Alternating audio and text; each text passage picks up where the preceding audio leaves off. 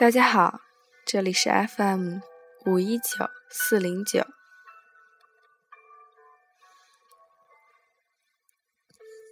他们开放在别处。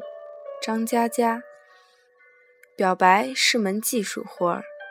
有人表白跟熬汤一样，葱姜蒜材料俱全，把姑娘当做一只乌骨鸡，咕嘟咕嘟小火炖着，猛炖一年半载。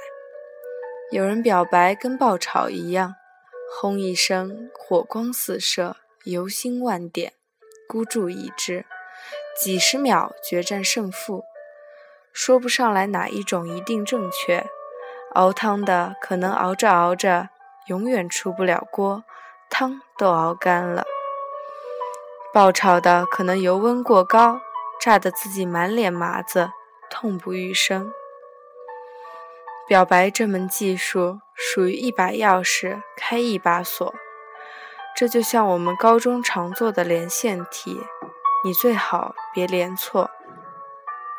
在喜欢豪迈的女生面前装鹌鹑，在心窍玲珑的女生面前耍计谋，在自命清高的女生面前充大款，在混系豪门的女生面前演文青，在缺乏父爱的女生面前卖童真。注定都是成功率不高的。我的大学室友大饼看中对面女宿舍的黄英，这姑娘平时不声不响，逢课必上，周末带着小水瓶去图书馆看书，日升看到日落。大饼观察几天，决定动手。我整个晚上都在劝说她，意思谋定而后动。那姑娘长相清秀。至今没有男朋友，背后一定有隐情。咱们要不策划个长远计划什么的？第二天，我陪人去喝酒，回宿舍已经熄灯，发现哥们几个都不在，找了隔壁弟兄问，说他们在宿舍楼顶。我隐约觉得有些不妙，隐隐也期待，赶紧爬到楼顶。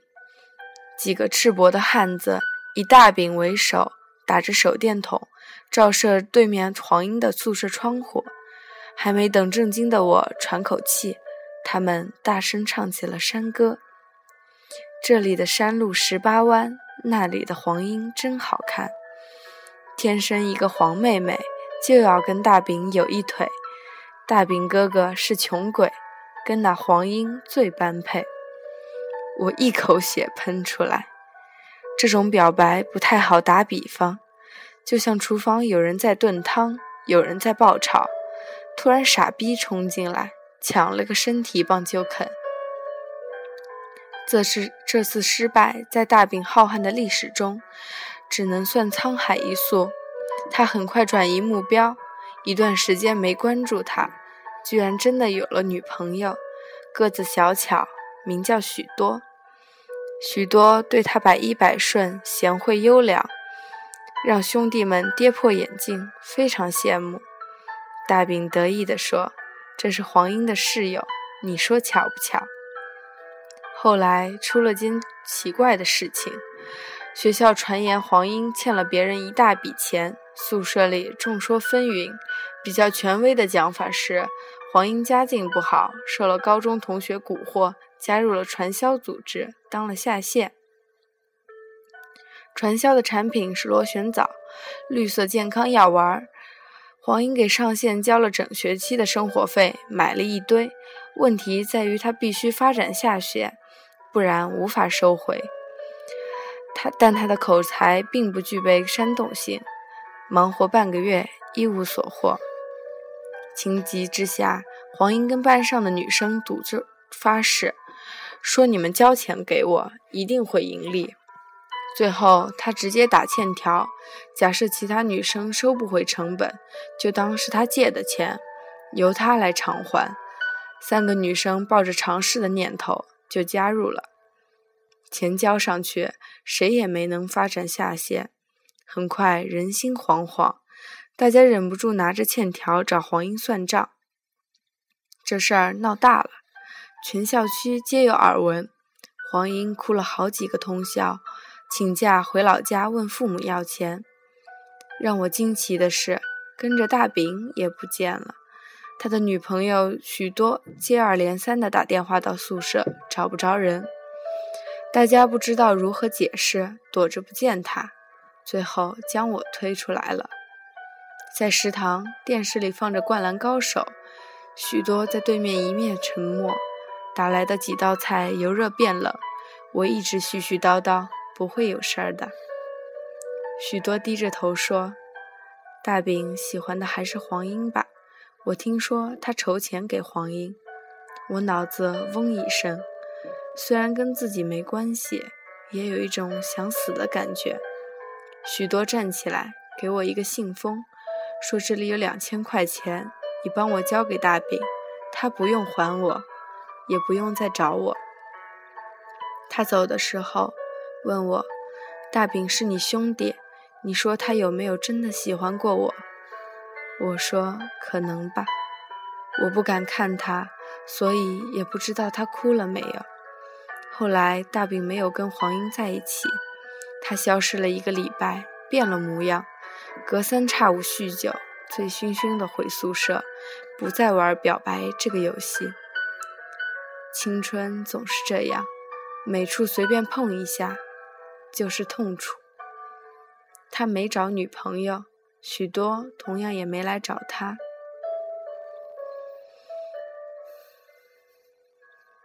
换过大三，换过实习，换过毕业论文，我们各奔东西。几年后，我经历短暂的北漂，重回南京。大饼已经是以杭州一家公关公司的总经理。他出差到南京，托我去一家富丽堂皇的酒店吃饭，说反正公款消费都能报销，只要在公关费用限用额内就行。几杯下肚，他眯着眼看我，猜猜我为什么能来这里吃饭？我摇头，他说：“当年我给了黄英六千块，他没有要。”我说：“为什么？”他说：“黄英自己解决。”我一惊，他又摇摇晃晃地说：“那天晚上他跟我聊了二十分钟，他找了个有钱的男朋友。”我不作声。他说：“我当时心如死灰，毕业后才知道。”他当了这家酒店的老板的小三，每个月给他一万块，还答应他毕业后就扶正。有钱人的话哪里能信？真的毕业了，老板不肯离婚，只是替他安排一份工作。大饼神秘兮兮地凑到我耳边，说他在这家酒店当经理，现在是总经理了。我问：“那他现在？”大饼干了一杯。说能怎样？继续做二奶呗。我认真看了他一眼，说：“你怎么知道的这么清楚？”大饼一笑：“我压根儿不关心，是有人跟我说的。”结账时候，他扫了一眼账单，嘿嘿冷笑，对服务员说：“我们一共吃了三千四百多，为什么账单是五百五千多？”服务员立刻涨得通红，连声道歉，拿回去重算。服务员走开，大饼醉醺醺地说：“喊他们总经理过来，问问他，当年不要我的钱，如今却来黑我的钱。”我摇摇头说：“算了，何必？你何必见他？”大饼定定地看着我，拍拍我的肩膀：“兄弟，我听你的，这事儿就算了。”别以为我不晓得，许多给我的信封里，里面是两千块，不是四千块。另外的两千是你丫贴的吧？我也嘿嘿一笑。大饼掏出喜帖给我，你一定要来。你的份子钱两千块，五年前已经给过了，别再给了。我一看喜帖，新郎大饼，新娘许多。他乐起来，醉态可掬。告诉我黄英怎样怎样了的，就是我太太许多。我说他们是室友，知道这些不奇怪。大饼一挥手，兄弟，我跟你说，女孩如果说我们不合适，我不喜欢你，也许我还会痛苦良久。只有她说我要去当二奶，我只想嫁豪门，我就爱劈腿，那才是给对方最大的解脱。这样的女人能爱吗？所以你不明白，我是多么感谢最后有这样的答案。为了表示歉意，酒店送了一张贵宾卡，消费八八折。大饼说自己不在南京，就留给我用吧，填了我的资料。司机将大饼弄回宾馆，我找家酒吧喝了一会儿。我想有机会就要听大饼和许多他们亲自讲这个终究美好的故事。第二天，酒店按照贵宾卡资料给我打电话过来，说为了表达歉意，准备了一份礼物。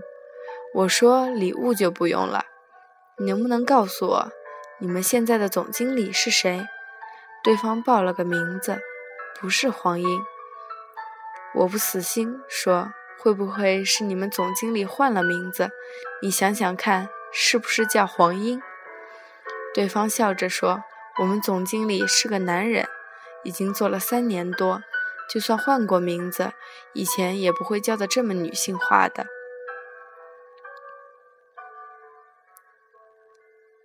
两个月后，暴雨，奔赴杭州参加大饼的婚礼，差点被淋成落汤鸡。我看到了许多，依旧小巧乖顺。在许旧的时候，许多悄悄和我说。你们去了黄英的酒店，我点点头。许多看着我，眼神突然有些伤感，说：“毕业那天，大家喝了好多酒，我哭得稀里哗啦。”黄英问我为什么不同大饼在一起，我说：“他喜欢的是你。”他说：“他现在怎么样？”我说：“跟我一样，一塌糊涂吧。”黄英抱着我，然后我们又喝了好多。他说：“许多，你要好好的。”我说：“一定会的。”他抱着我一直哭，眼泪把我的肩膀都打湿了。他一边哭一边告诉了我这些事情，给酒店老板做二奶的事情。许多沉默了一下，说：“其实到现在，我依旧挺不能接受的。”他为什么会选择这么生活？我的脑海里仿佛忽然出现了这么一个场景：柔弱干净的女孩子，在学校广场的台阶，满身冷冰冰的夜色，倔强地和男孩子说：“不要你的钱，我有男朋友。”然后，他开放在别处，在这处，人们拥簇着大饼。把他推进许多，两个人拥抱在一起，笑得如此幸福。不管谁说的真话，谁说的假话，都不过是一张岁月的便签。雨会打湿，风会吹走，它们被埋进土地，埋进你行走的路边，慢慢不会再有人去看一眼。我们走在单行道上，所以。大概都会错过吧。季节走在单行道上，所以就算你停下脚步等待，为你开出的花，也不是原来那一朵了。偶尔惋惜，而不必叹息。雨过天晴，终要好天气。世间与我千万种满心欢喜，沿途竹枝怒放，全部遗漏都不要紧。得你一只，配我胸襟就好。